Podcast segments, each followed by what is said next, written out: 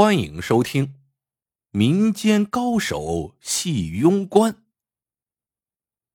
清朝年间，省府派来一个叫吴大科的到永定县当县令。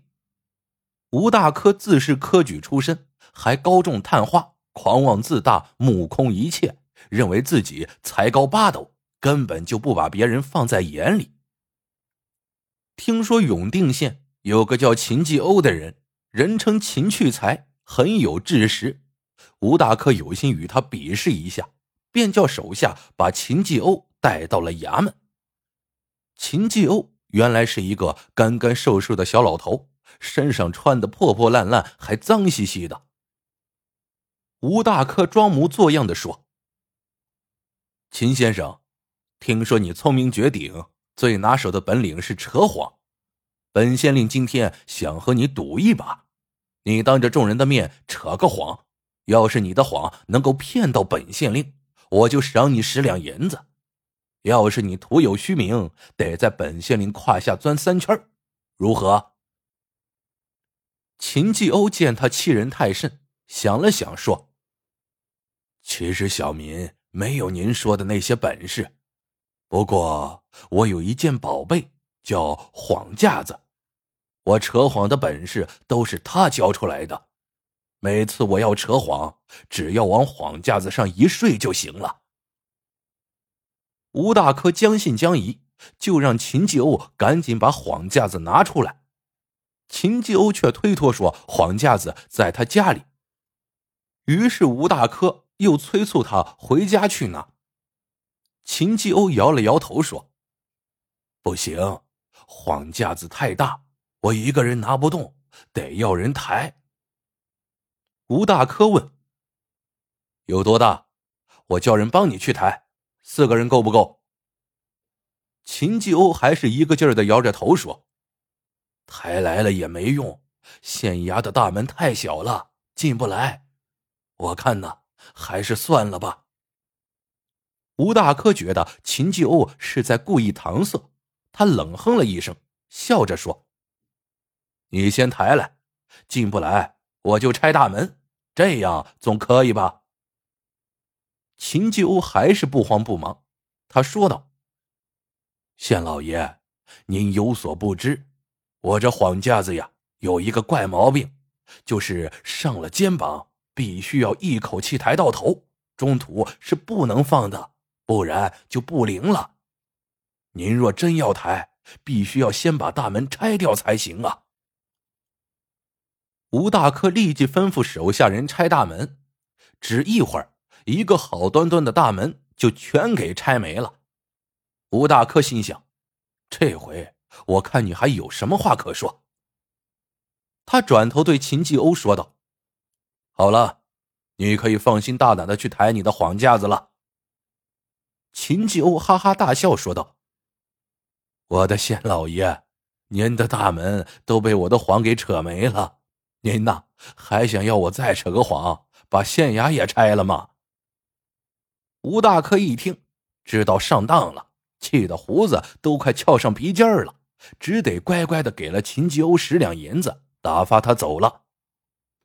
没想到阴沟里翻了船，这可把吴大科气坏了。他决定找机会报复秦继欧。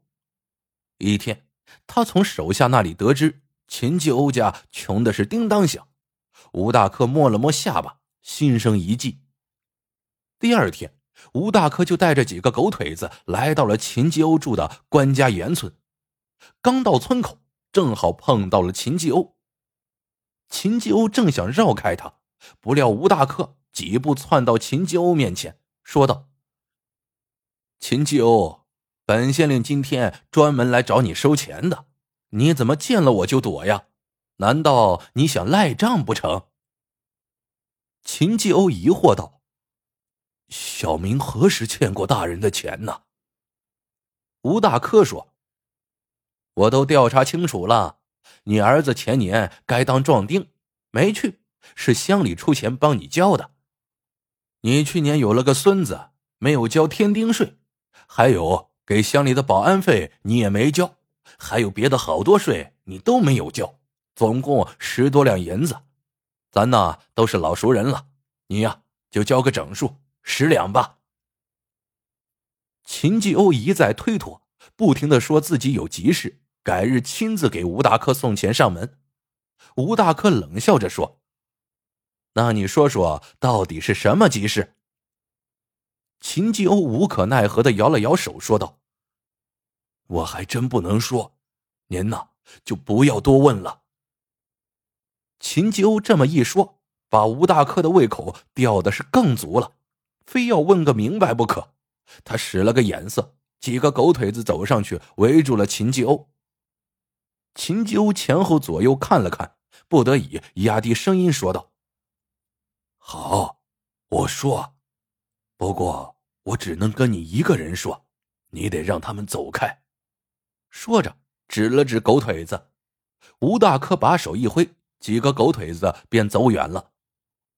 秦继欧这才神秘兮兮的说：“这事儿说出去，真要把人气死了。刚才我和我那婆娘拌了几句嘴，她一赌气，把家里的玉如意给丢井里去了。”那可是我家的传世之宝啊！你说我能不着急吗？这不，我正准备找人帮忙下井去捞呢。吴大科听后高兴坏了，如果真是个好东西，那就要想办法把它弄到手。主意已定，他便笑着说：“原来如此啊，那还用得着其他人吗？本县令就是现成的呀。”秦继欧把头摇得像拨浪鼓，连着说了几个不行。他可不敢让堂堂县令帮自己干活呀！而且万一那几个狗腿子把这事传出去，你说这可怎么办呢？吴大科说：“嗨，这有什么不行的？为民解悬就是我们当官的职责。你呀，快去找根绳子来，我帮你就是了。”说着，他把几个狗腿子彻底打发走了。不一会儿，秦继欧就找来了绳子，往自己身上绑。吴大科见了，一把夺过绳子，说：“我比你年轻，怎么能让你下去呢？你在上面拉，我下井啊，去帮你捞。”吴大科心里早就打好了如意算盘：如果自己下井捞到了那玩意儿，就假装说没捞着，先找个岩缝把它藏起来，到了夜里再带自己的人来。偷偷下井把它取走。秦继欧谢过吴大科，满脸感激的拉起绳子套住他，慢慢的往井下放。井口很小，人在下面刚够转身。井水有一人多深，只有沉入水中才能摸到井底。吴大科在井底摸了好一阵，还是一无所获。这时节已是深秋了，井水冰凉刺骨。吴大克早已被冻得直打颤，有些支持不住了。他忍不住问秦继欧：“我都摸大半天了，贵夫人到底是不是把他扔在这口井里的？”秦继欧坚称错不了，吴大克只得继续再摸。井里的水都被他折腾得十分浑浊，沉入水里时，泥巴和秽物不时钻进他的鼻孔和嘴里，那滋味实在是不好受。他再次浮出水面，结结巴巴的说：“实在是摸不到了，我冷的快不行了，呃，不摸了，你快拉我上去吧。”秦继欧气定神闲的说：“你这么着急上来做什么？是不是你摸到后藏了起来，在骗我呀？”“我骗你就是天打五雷轰，不得好死！你快拉我上去。”吴大科赌咒发誓道。又不住的向秦继欧哀求着拉他上去。秦继欧忍住笑，拿起绳子，刚拉到井中央时，他故意把手一松，吴大科连人带绳子一起啊，又落入了水中。秦继欧夸张的叫了一声：“哎呦！”吴大科有气无力的说：“我把绳子甩上去，你接着拉吧。哎，真他妈冷，我呀。”真的快不行了。秦继欧却不干了，他说道：“你太重了，我一个人没那么大劲儿，拉不动，我得去叫人来帮忙。对了，你不是说来找我要钱吗？我家里呀没有那么多现钱，还得去找人借，可能要大半天我才能回来。您呢，就再坚持坚持吧。啊！说完就转身欲走。吴大科见状，哭着喊道：“哎，你别走啊！